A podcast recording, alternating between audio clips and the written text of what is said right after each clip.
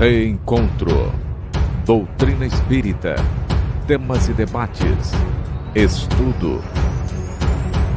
TV SEAC apresenta Reencontro com Sidney Fernandes. Olá, bom dia, seja bem-vindo, você que acompanha as transmissões do Centro Espírita Amor e Caridade. Hoje, quarta-feira, dia 26 de agosto de 2020, estamos chegando para mais um programa Reencontro, aquele nosso encontro marcado de toda quarta-feira, às nove da manhã. Eu sou o Theo Oliveira, estamos chegando para mais esse programa e, claro, com ele sempre nos acompanhando, respondendo as perguntas, batendo aquele papo descontraído, mas aquele papo bem informativo no que diz respeito à doutrina dos espíritos. Sidney, bom dia, seja bem-vindo a mais um programa Reencontro. Bom dia, Theo, bom dia aos queridos ouvintes, seguidores, telespectadores. Estamos aqui para mais um programa Reencontro da quarta-feira. Novidades temos muitos trabalhos pela frente. O nosso SEAC não para. Agora, com a união da nossa livraria com a nossa editora, uma grande equipe está trabalhando, divulgando, fazendo lives, mostrando os novos lançamentos. E teremos, já temos um lançamento para este mês e teremos mais um lançamento para o mês de outubro, do qual eu terei a honra de fazer parte. Além disso, Estamos trabalhando com as nossas palestras à distância, esta que estamos fazer hoje, que fala sobre Jesus. Temos um outro trabalho já preparado sobre reencarnação que vem aí futuramente.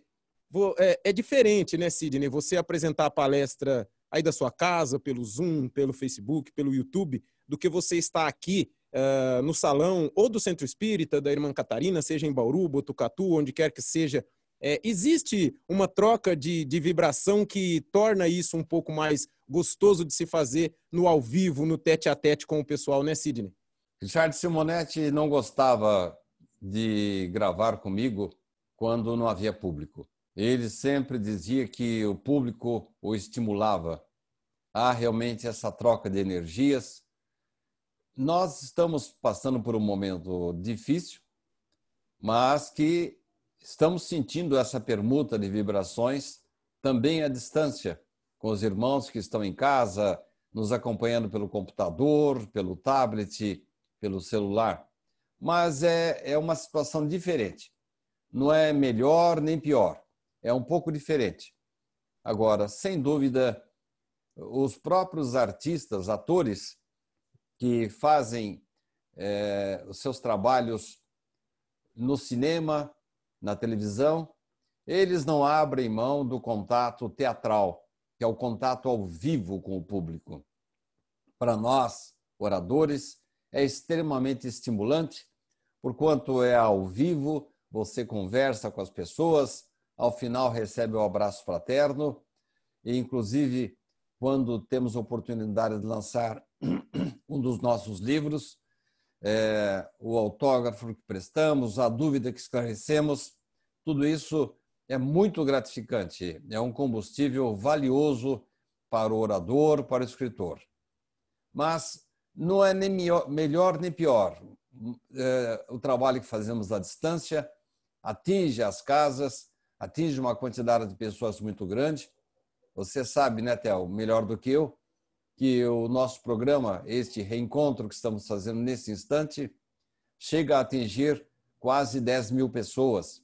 E o programa da sexta-feira, o Pinga Fogo, já alcançou a cifra de 20 mil pessoas que tiveram acesso ao nosso trabalho. Então, é uma outra atividade, ela permanece é, na internet.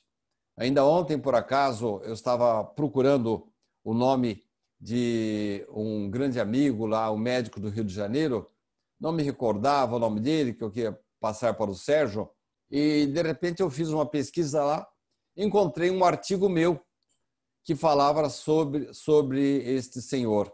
Então, uma coisa da qual eu não me lembrava, e assim como eu encontrei o meu artigo, muita gente vai encontrar também.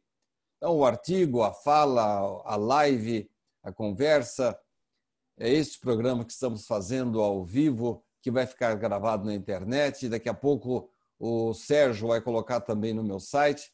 São coisas diferentes. que atingem os mesmos objetivos. Agora, você tem toda razão. O trabalho ao vivo é extremamente gratificante. Vamos então para a nossa oração inicial, pedindo aos amigos que elevem o pensamento a partir desse momento, que possamos é, filtrar mais as coisas nas quais vamos pensar, nos pensamentos que vamos emitir para aquelas pessoas que estão também acompanhando o nosso programa. Imaginemos que, estejamos todos em um salão e que estamos acompanhando as palavras do Sidney, pedindo aos bons espíritos que o intuam nas respostas, pois o artigo de hoje também é tão profundo quanto o artigo da semana passada, pois se trata do mesmo texto, apenas dando uma continuidade em algumas outras perguntas que possivelmente podem ter ficado de fora do último programa, levando em consideração o tempo que temos. Pedimos a vocês que vibrem pelo Sidney durante o programa, que vibrem por mim e que vibremos uns pelos outros, pensando naquelas pessoas que estão precisando nesse momento de uma boa lembrança, de uma boa vibração, para que não desistam da vida. Pois, como diria, um, como diz um livro de Richard Simonetti, o melhor é viver. E a pergunta que dá título ao artigo que vamos discutir hoje mais uma vez é uma pergunta que nos faz refletir muito bem e nos colocarmos no lugar das outras pessoas. O programa Reencontro de hoje está de portas abertas e estamos no ar para mais um, uma manhã de aprendizado. Sidney, o artigo, nós daremos continuidade ao O que faria Jesus em meu lugar? O que faria Jesus? Eu gostaria que você desse aí um breve resumo sobre o que nós já discutimos no programa passado, para, na sequência, nós continuarmos com algumas perguntas para você sobre esse texto maravilhoso. Mais uma vez, eu te parabenizo, pois esse texto, somente o título dele já nos deixa muito reflexivos, já nos faz pensar em muitas coisas. Sidney, é com você. Então, antes de comentarmos o artigo O que faria Jesus, nós temos que dar o crédito para um escritor que no século XIX nos deu a oportunidade com um livro. É um escritor evangélico que falou, o título de, do livro dele seria O que faria Jesus em meus passos? E depois, Richard Simonetti, é, na década de 70, ele teve a ideia de utilizar-se também do, desse mesmo texto, O que faria Jesus em meu lugar? Ele criou uma palestra chamada Função Social do Evangelho, que foi falada, foi veiculada em várias cidades brasileiras. Eu acompanhei nesse trabalho.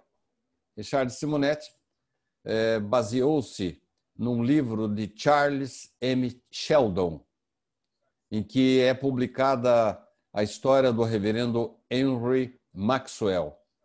Em meus passos, o que faria Jesus? Mas antes de eu fazer os comentários sobre esse trabalho, Theo, eu quero fazer uma outra observação.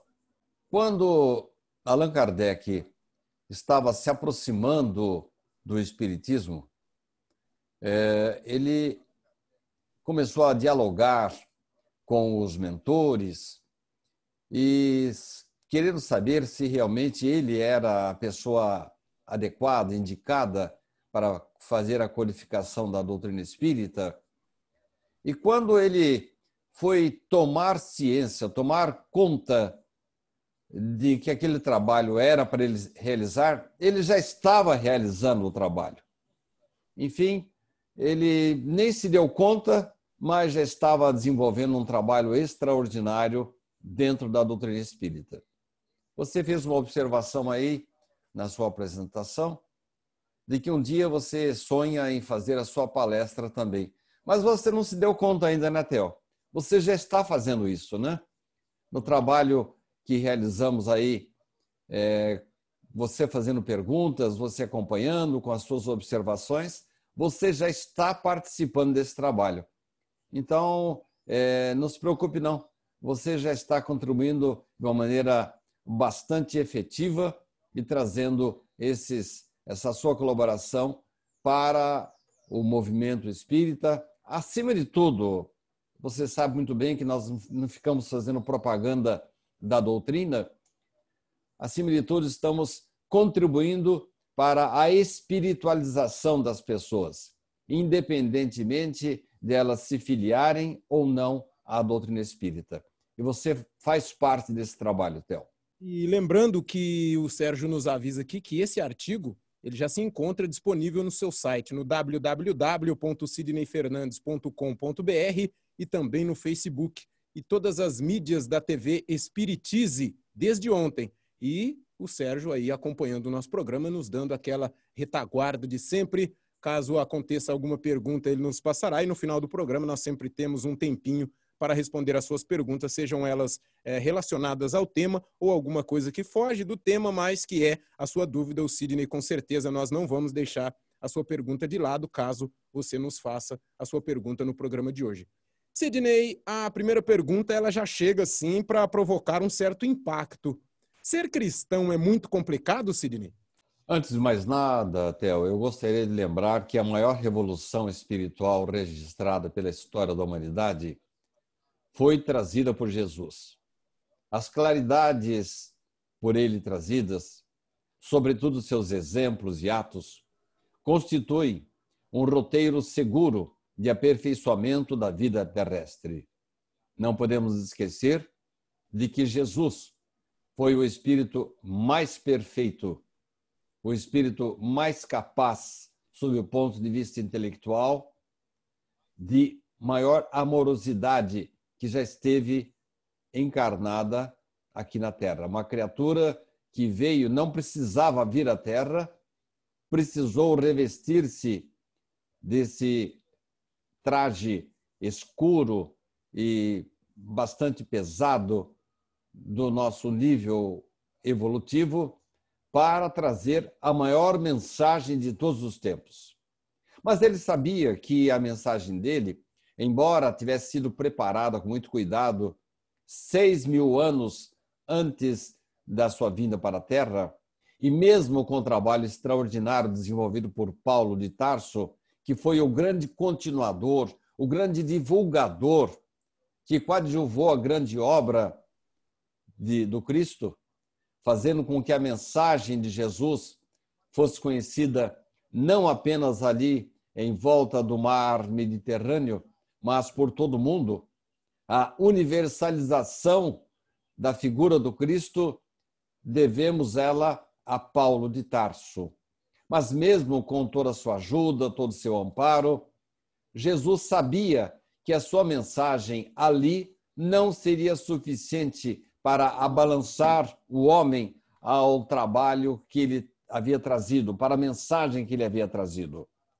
Por isso, ele falou numa anotação do evangelista João, que ele não havia dito tudo, que teria que mandar um outro consolador para continuar, para complementar a sua obra. Mas para quê? Quando ele falou isso, muitos se arvoraram em continuadores do Cristo. E nós citamos no programa passado ah, o trabalho realizado por Maniqueu, um filósofo cristão do século III que nasceu no Irã. E uma das preocupações principais de Maniqueu era efetivamente restaurar os preceitos de Jesus. Mas só que tem um problema. Maniqueu baseou-se em sábios da antiguidade e criou a ideia de que o mundo estava dividido entre o bem e o mal. Não haveria meio termo. E também não haveria qualquer esperança aquele que fosse mal. Estava irremediavelmente perdido para a eternidade. Ora, essas ideias que passaram a se chamar de maniqueístas não condizem com a moral de Jesus, não condizem com a figura do Pai misericordioso que Jesus nos apresentou. Não mais o Deus vingativo do olho por olho, dente por dente, trazida por Moisés, mas o Pai amoroso, que compreende, que perdoa, que dá oportunidades. Basta a gente se lembrar das palavras de que Jesus se utilizava quando ele curava um doente. Ele dizia: Meu amigo, Vá em paz e não peques mais, para que não te ocorra coisa pior. Ora, Jesus estava diante, segundo suas palavras, de alguém que havia pecado, que tinha compromissos com a justiça divina. E mesmo assim, Jesus curou, alertando: olha, não torne a repetir os erros que você cometeu, senão a doença volta. Ora, esta atitude de Jesus, demonstrando tolerância, condescendência, compreensão, mostra que o pai não seria diferente. Daí a doutrina de Maniqueu não ser aceita pela doutrina espírita, porquanto o mundo não está dividido entre bons e maus.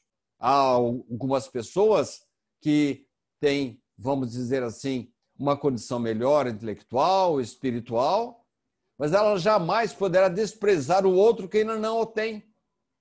Vai precisar estender a mão para que ele se levante se torne uma criatura do mesmo nível daquela que já está contando com uma evolução intelectual e moral ao mesmo tempo.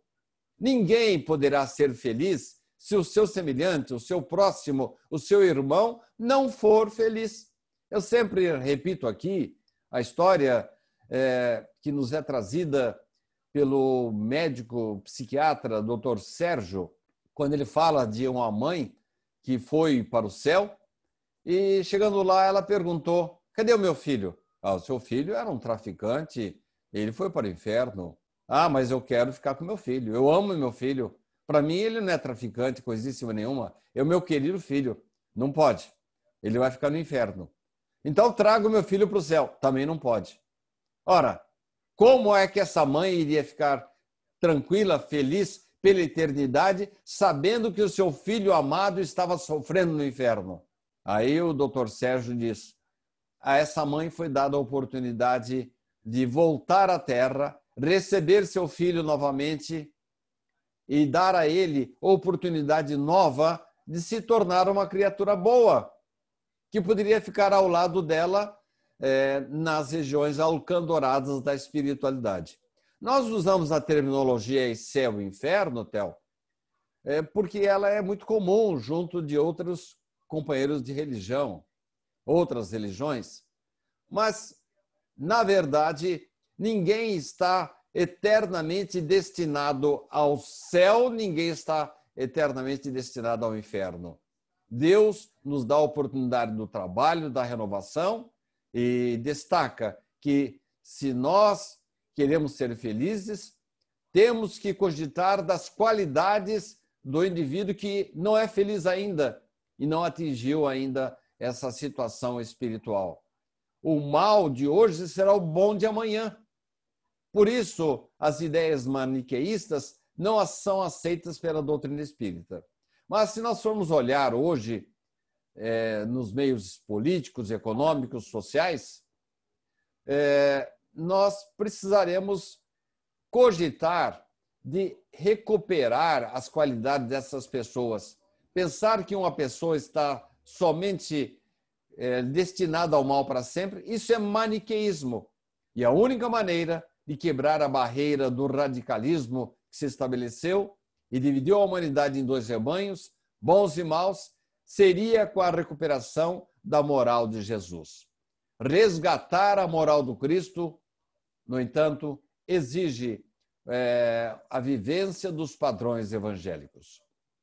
Você me perguntou, Theo, se nós devemos, é, se é difícil ser cristão é, realmente é, não é complicado.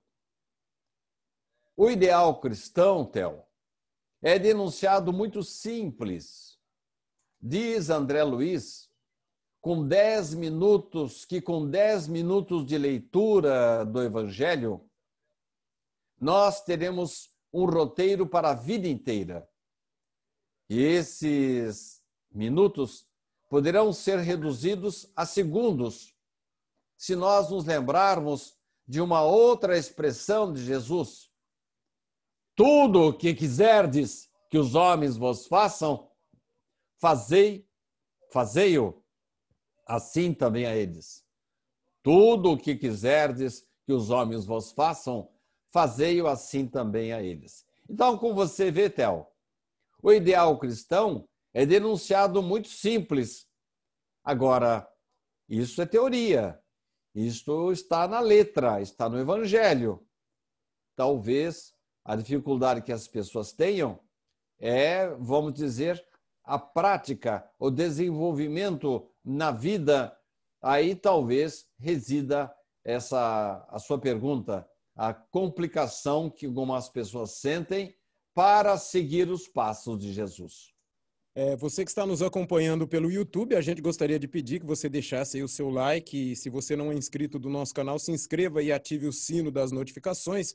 E assim que nós estivermos no ar como um reencontro, ou Pinga Fogo, por exemplo, você será ativado e poderá acompanhar as nossas transmissões. E também no Facebook, curta a nossa página, ative as notificações para sempre que nós começarmos um novo programa, você será avisado e poderá assistir. Caso você perca algum programa, você acessa www.sidneyfernandes.com.br e você poderá ver o programa já editado, tudo certinho com o conteúdo ali que você vai acompanhar e vai poder fazer os seus estudos. Sidney, levando em conta tudo isso que você disse na nossa primeira pergunta, né? Se é muito complicado ser cristão. Na prática, Sidney, o que é seguir os passos do Cristo? É só ser bonzinho, fazer o bem para aqui e ali? Eu acredito que tem alguma coisa a mais nisso daí, né, Sidney? Se estivéssemos passando fome, sede, frio, se estivéssemos enfermos, ou com o coração amargurado, intranquilo.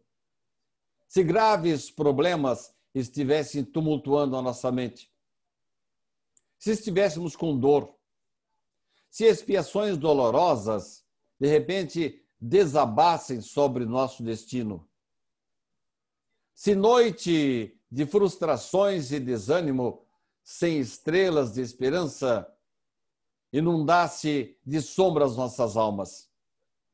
Se de repente a vida nos parecesse inteiramente destituída de significado e objetivo, o que desejaríamos receber do semelhante?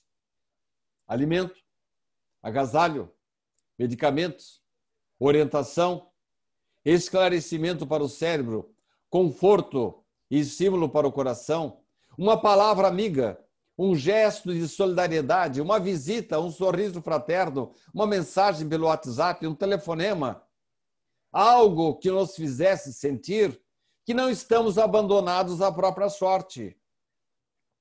Que nos momentos difíceis alguém se faz nosso irmão, para, em nome de Deus, atender nossas preces ou derrubar as barreiras da descrença. Se porventura, em algum momento, incorrermos no engano de supor que Deus nos abandonou. Isso significa, meu caro amigo Tel, é a expressão maior de Jesus. Tudo o que quiserdes que os homens vos façam, o que, nós queremos que as outras pessoas nos façam? Que sorriam para nós, que estendam a mão, que nos consolem, que nos deem guarida nos momentos difíceis.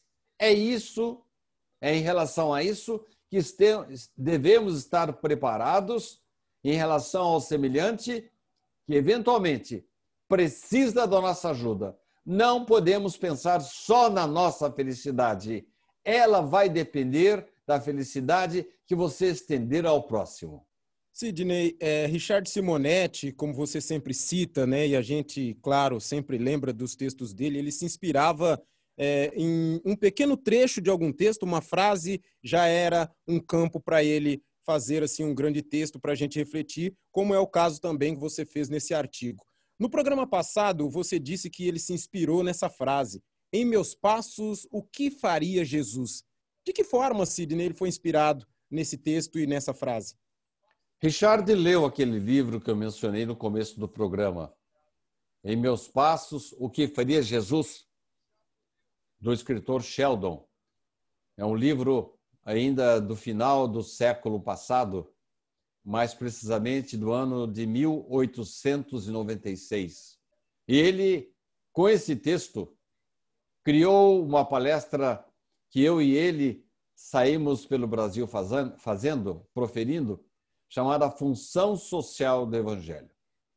Nessa palestra, nós fazemos um desafio, o de restabelecer os valores do Cristo, fazer com que as pessoas superem a indiferença em relação aos textos evangélicos, porque os textos estão aí à nossa disposição. Mas parece que a gente cria uma barreira, preocupado com o dia a dia, com a alimentação, com o sexo, com as vantagens da terra, da matéria terrena, e nos esquecemos do Evangelho, que é lembrar que ninguém vai ser feliz nem nesta vida, nem em outra vida, se nós não estendermos as mãos para o semelhante, quebrando aquela barreira que separa entre bons e maus. Deus não pensa desta forma. Todos nós somos filhos dele. Todas as criaturas, pobres, ricas, negras, amarelas, brancas, têm projeção ou não têm projeção social, não importa isso para Deus. Todos nós somos seus filhos. E diante das diferenças sociais, que ainda são muito frequentes, principalmente no Brasil, em que as palavras maldade, perversidade e atitudes mentais inferiores, atitudes criminosas de carência, de corrupção, de injustiça, vem aquela pergunta que não quer se calar: o que faria Jesus em meu lugar?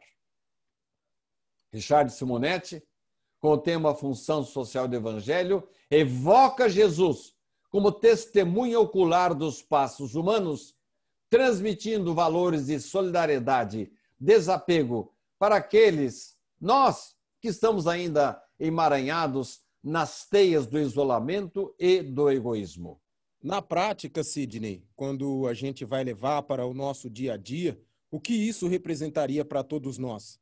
Hoje e sempre, em hospitais, prisões, abrigos, em lares humildes, casebres miseráveis, em Bauru, em todas as cidades do Brasil e do mundo, há milhões de pessoas que precisam de apoio, de amparo.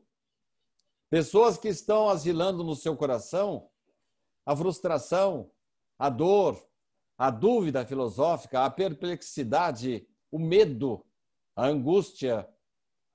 Nunca o mundo esteve tão deprimido como está agora, com uma doença que se alastrou por todos os recantos. Nós temos que ver nessa doença que está se espalhou, que se espalhou pelo mundo, e graças a Deus agora começa a recuar, uma mensagem muito forte de Deus. Mais do que é, a reflexão que fazemos em torno da doença, Tel, nós estamos nesse momento, sem mesmo perceber, modificando o nosso interior. Nós, mesmo que a gente não tenha essa intenção, o fato de percebermos que a qualquer momento nós podemos contrair uma doença, isso mostra a fragilidade do nosso corpo. Pessoas boas, pessoas importantes, médicos, atendentes, administradores, políticos, contraíram a doença. É, não me conviria falar sobre esse termo, mas essa doença, ela é, vamos dizer assim, se pudéssemos usar esse termo, é bastante democrática. Ela não escolhe quem é rico, pobre, preto, amarelo, branco, japonês, chinês, americano. Se a pessoa tem um grande cargo no governo ou não tem, se é um pobre ou não, ela não escolhe. Nós não sabemos exatamente qual foi o critério utilizado pela espiritualidade mas com certeza vamos nos situar naquelas questões que já falamos em programas passados, aqueles pontinhos pretos lá do nosso perispírito que nos deixa é, mais vulneráveis em relação a todas as doenças, não somente a essa que está graçando pelo mundo agora. E agora, vem aquela pergunta: a gente se diz discípulo de Jesus. Nós pretendemos a condição de seguidores do Mestre Jesus. Esse Mestre que passou a existência inteira distribuindo amparo aos sofredores da terra. É o caso de fazermos essa pergunta para nós mesmos. Estamos abertos, dispostos a auxiliar pessoas à nossa volta? Estamos preocupados com o semelhante, estendendo a mão através de uma cesta básica, um telefonema, uma mensagem pelo WhatsApp, um e-mail, ou mesmo, eventualmente, aqueles que eh, podem sair das suas casas? Será que estamos estendendo a mão aos sofredores da terra? Nós temos visto pessoas que nem se dizem religiosas, Theo, mas que estão continuando dando amparo. Nós temos um exemplo aqui em Bauru. O albergue noturno continua dando assistência para as pessoas que estão desamparadas. E nós estamos dispostos a estender a mão ou vamos continuar pensando só na própria vida? Cine, esse é o lema dos espíritos superiores de moradas mais elevadas do que a Terra? Esse, essa é a mensagem que eles nos passam? André Luiz levou um susto quando começou a caminhar pela colônia Nosso Lar, que é objeto do seu livro homônimo, Nosso Lar. Ele percebeu que ali a luminosidade era diferente, que havia um clima muito agradável e ele perguntou por que, que existe essa situação mais agradável. Porque as pessoas o tempo todo ficam se esforçando para pensar no bem. Qualquer criatura em nosso lar que vai permitir que entre no seu coração raiva, ódio, ressentimento, imediatamente é como se tocasse um alarme. Ali você não pode permitir que esse tipo de pensamento, de vibração, porque ela destoa. É um escândalo você pensar no mal lá em nosso lar. E olha, Théo, que nós não estamos assim num mundo muito superior. Estamos aqui numa colônia em volta da Terra. Mas esse, essa é uma mostra do lema dos espíritos superiores de moradas mais elevadas. E nós temos que, atualmente, em cada situação da vida, temos que treinar a demonstração desse positivismo. Estas, esse comportamento, Theo, nada mais é do que a demonstração das marcas do Cristo. Jesus nos trouxe padrões educativos, ele nos legou padrões educativos que podem ser aplicados em todas as situações, todas as particularidades do nosso relacionamento social. E esse é o mesmo lema dos espíritos superiores que velam por nós, pelos homens, oferecendo-nos orientação, coragem, bom ânimo diante das lutas da existência. Mas esses espíritos superiores precisam de auxiliares. A gente brinca dizendo que o Papai Noel precisa de auxiliares para distribuir os presentes no Natal. Pois bem, os espíritos superiores, eles têm um grande trabalho para ser feito, mas como é que eles vão poder, eles, alimentar o faminto, dar um medicamento para o enfermo, estender uma palavra mais objetiva de esperança àquele que sofre? Se eles não dispuserem de instrumentos de boa vontade aqui na terra, aqueles que se dizem cristãos, ou mesmo de outras escolas, ou mesmo do Espiritismo, parece que estão confundindo ainda a religião com presença na igreja, no templo evangélico, no centro espírita, e religiosidade com reza. Ser religioso é ter espiritualidade em seu peito, é estar sempre disposto a trabalhar, a perdoar. Aquele que nos ofende, é claro que nós não vamos dar espaço para que alguém nos agrida. Faz parte das nossas obrigações nos afastar, nos defendermos. Mas temos que entender que aquele indivíduo, mais cedo ou mais tarde, ele vai ter jeito sim. São criaturas que, neste momento, são consideradas como doentes. O Cristo, no momento em que ele fazia as suas pregações, ele sabia que a maior causa das dores, das doenças, está em nosso interior. É a doença do espírito. E nós ignoramos os exemplos do Cristo. Insistimos em ignorar que aquele a quem chamamos Mestre e Senhor, o Cristo de Deus, fazia do espírito de serviço a sua igreja e da prática do bem a sua oração. Qual que é a igreja ideal? Qual é a melhor igreja? Leon Denis orava em qualquer igreja, mas ele dava preferência para orar junto da natureza.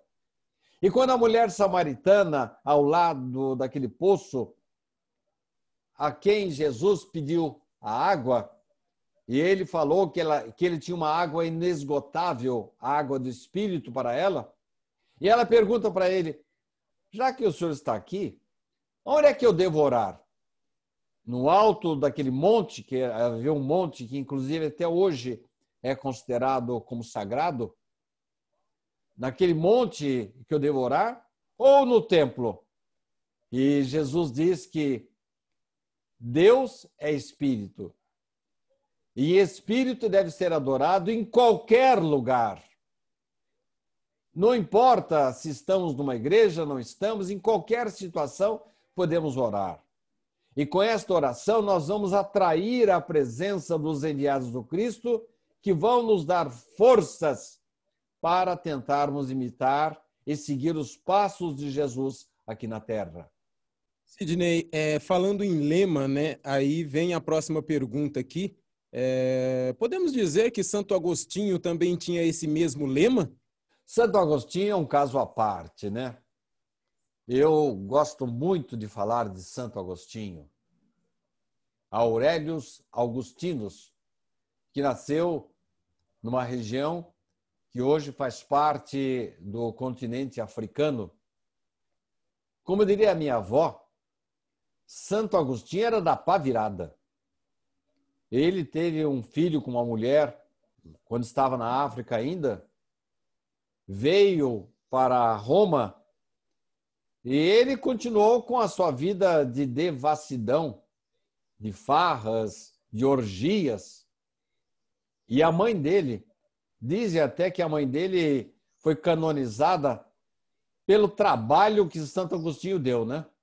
Santa Mônica teve um, um trabalho danado para fazer com que Santo Agostinho, seu filho, entrasse na linha.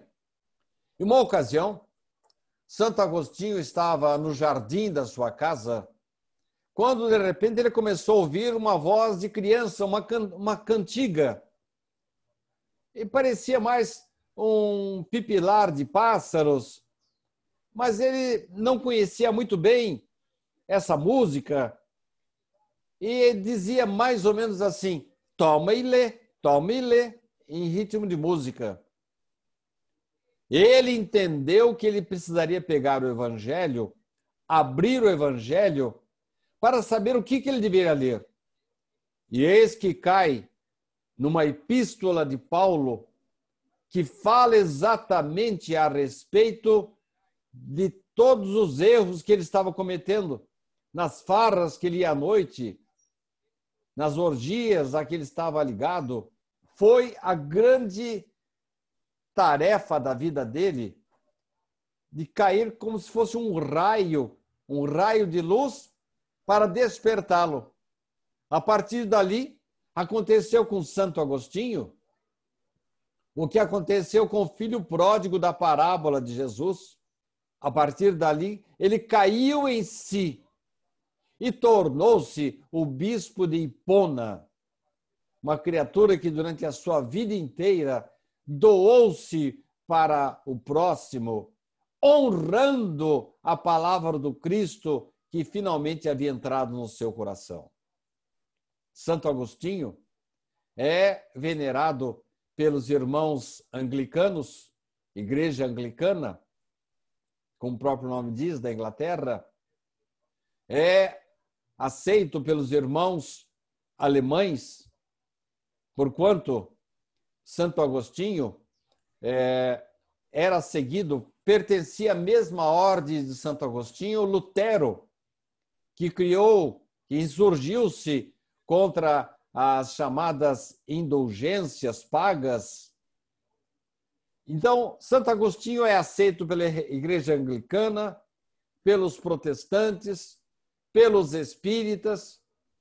Os católicos tornaram-no doutor e depois canonizaram-no. Enfim, Santo Agostinho é daquelas raras criaturas que atende a gregos e troianos, atende e é venerado pela maioria das pessoas do Ocidente. Pois bem, os espíritas também têm uma dívida muito grande com ele.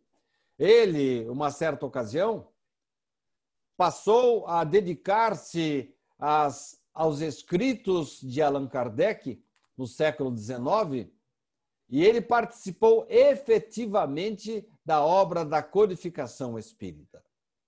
Emmanuel, referindo-se a Santo Agostinho, lembrou dizendo assim: quando termine cada dia, passe em revista as pequeninas experiências que partilhaste na estrada vulgar.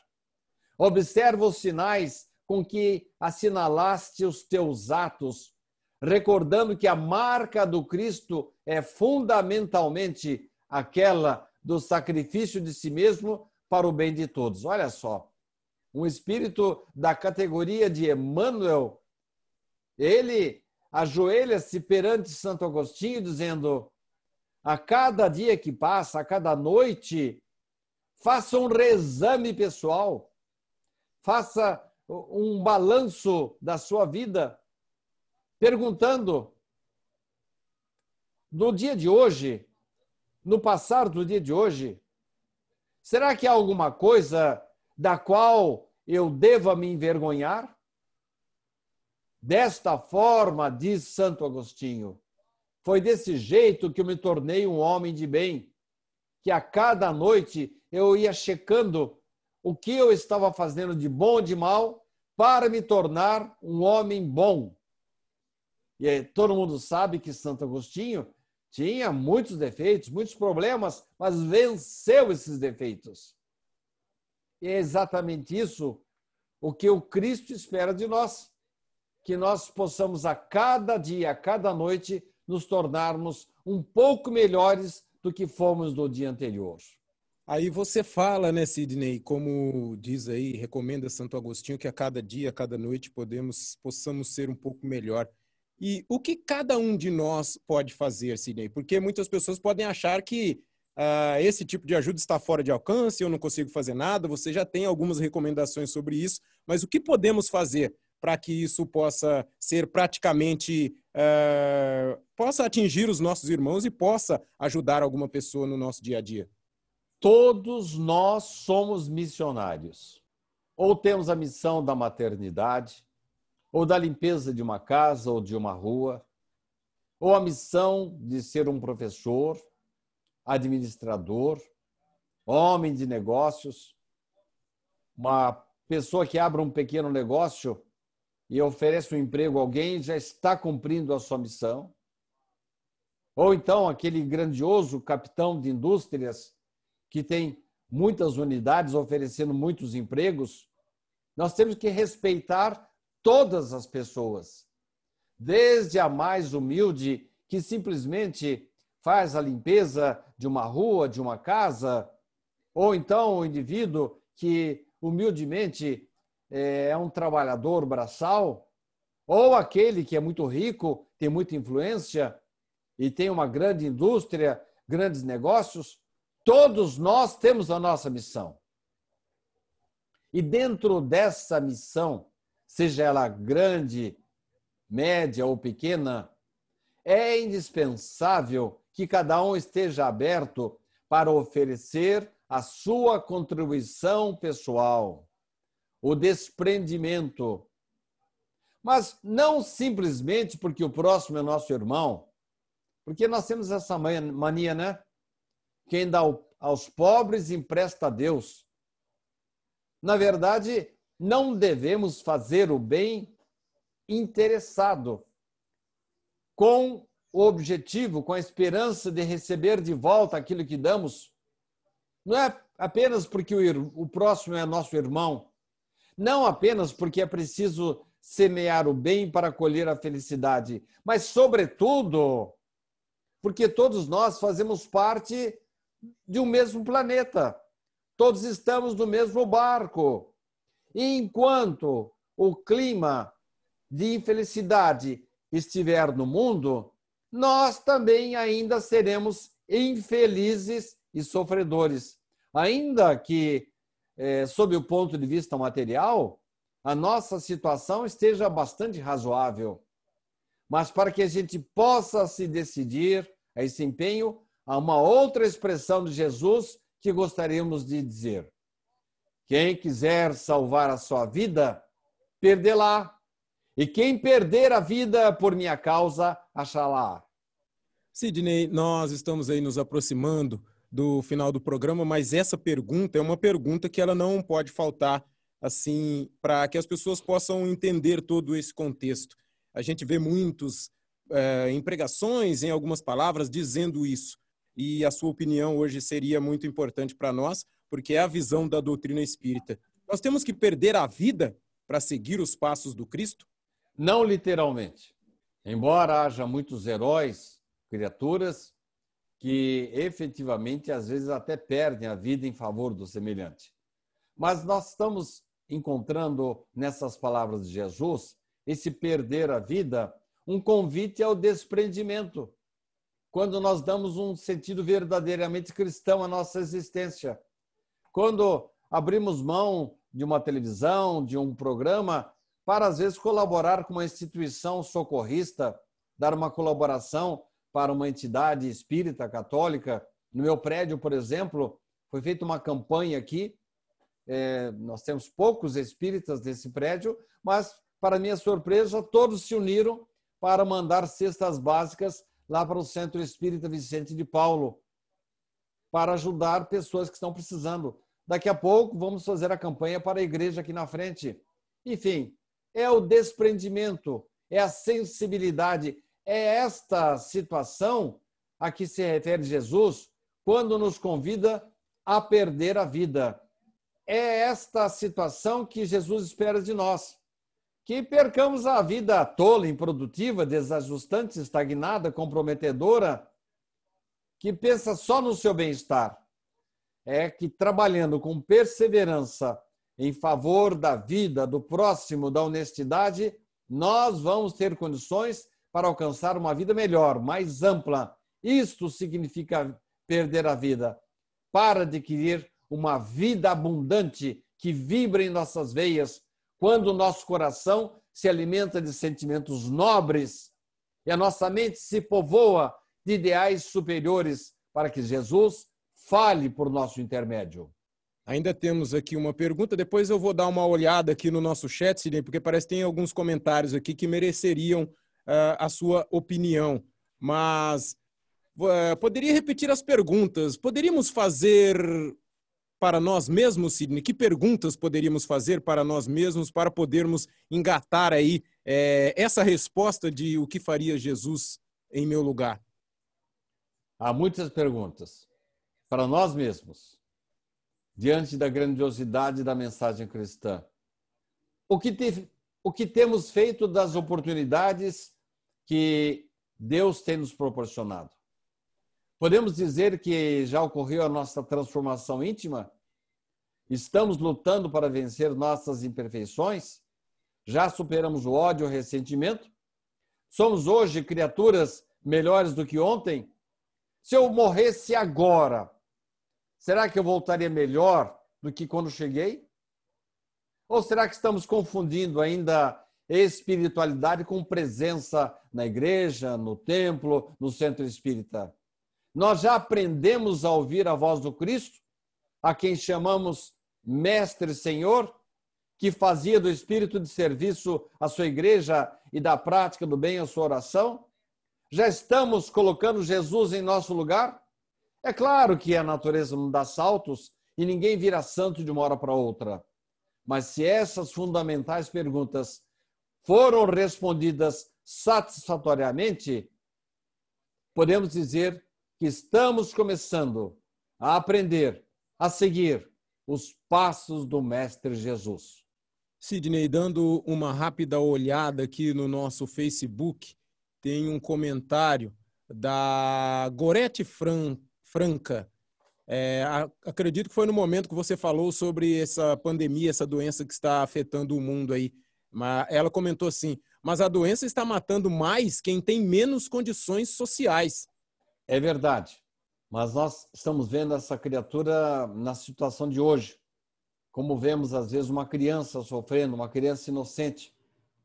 Mas aí vem a doutrina espírita para nos dizer que o pobre de hoje, a criança de hoje, precisamos saber quais foram as suas atitudes no passado.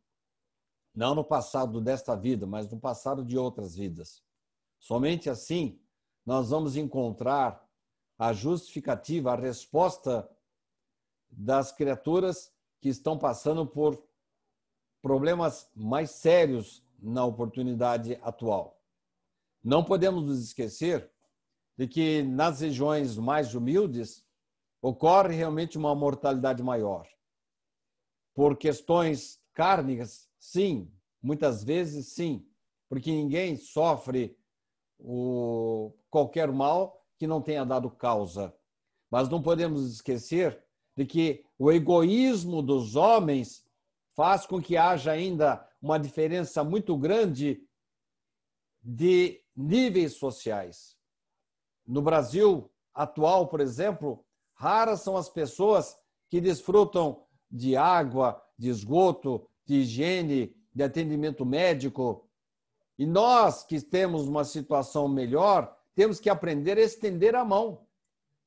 Vamos esperar do Estado, e o Estado tem obrigação de diminuir esse distanciamento social entre as criaturas, que infelizmente existe no mundo inteiro, mas nós, homens, o governo é apenas um reflexo de nós. Todo povo tem o governo que merece. Nós temos que, aqui na base, fazer a nossa parte, melhorarmos a cada dia, porque os governantes são retirados do nosso meio. E se nós formos criaturas boas, honestas, que têm empatia, preocupação com o semelhante, daqui a pouco teremos lá nas administrações pessoas que vão pensar, que vão dar mais atenção a essas criaturas que a Gorete citou, que são humildes ainda e às vezes não têm condição nem de sobreviver. Tudo isso depende de uma postura nova. Se todos nós caminharmos sobre seguindo os passos de Jesus, mais cedo ou mais tarde teremos um mundo melhor. E essas criaturas que hoje desprezam o semelhante, o pobre, o humilde, às vezes pela corrupção até roubam dessas criaturas, elas vão responder por isso. Todos vamos responder pelo bem que deixamos de fazer e pelo mal que venhamos a cometer. Sidney, para encerrar, eu me deu aqui agora uma. Eu, me veio essa pergunta eu gostaria que você a comentasse, porque pode ter alguém que vá ler o seu texto depois e o título do texto ele já nos traz muitos pensamentos, muitas coisas a refletir. Suponhamos que a pessoa, ao ler uh, essa pergunta, o que faria Jesus? O que faria Jesus em meu lugar? Se ela meio que ficasse com medo de refletir muito sobre isso, de se fazer essa pergunta, porque ao fazer essa pergunta, a gente já entra em um caminho onde a gente vai tentando respondê-la e já vai ficando mais uh, agradável ao sentimento de bem com as outras pessoas. Se ao ler essa pergunta a pessoa se sente meio receosa de dar continuidade a isso, é, o que você indicaria como o primeiro passo para que ela não tivesse medo, ela fizesse sim essa pergunta, buscasse sim essa resposta e praticasse a resposta no momento em que ela encontrasse, Sidney? Geralmente nós não temos condição de aquilatar o poder do nosso interior. Cada um de nós pode fazer o melhor. Alguns podem fazer muito, outros pouco. Mas não importa a capacidade, ou melhor, não importa o que venhamos a fazer, se tem um grande alcance ou não. O que importa é que estejamos fazendo o melhor possível. Quando fazíamos campanhas aqui em Bauru, nós sempre notávamos que pessoas da periferia contribuíam mais do que pessoas de um certo nível social. Quantas vezes batemos em portas de pessoas muito ricas que nem nos atendiam? E jamais encontramos isso nas vilas, nos bairros mais pobres. Todos nós podemos ajudar, fazer alguma coisa. Ah, mas a ajuda que eu posso dar é pequena, não importa. Aí nós nos lembramos do óbolo da viúva, que ela deu a única contribuição que ela poderia dar.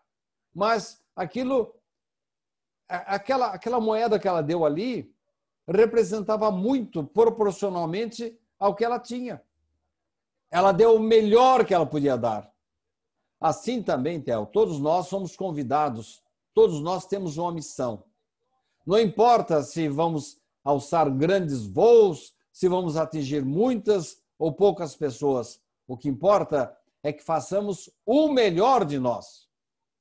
Cada um pode fazer alguma coisa dentro da sua casa, com seu vizinho, uma palavra. Eu me lembro que uma ocasião eu dava aula na creche berçário Nova Esperança e uma ocasião eu fui levar uma cesta básica de uma pessoa que estava doente.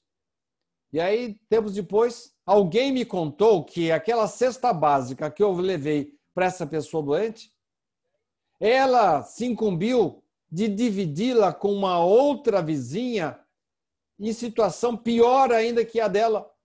Aí isso me emocionou muito. A pessoa mal tinha como sobreviver, mas encontrou um vizinho que estava numa situação pior que a dela ainda. Então nós podemos dizer que todos nós podemos fazer o bem, todos nós podemos ser úteis, todos nós podemos dar passos curtos, médios ou largos, seguindo os passos de Jesus. Mas o que importa é que não nos acomodemos, que venhamos a dar a nossa contribuição pessoal.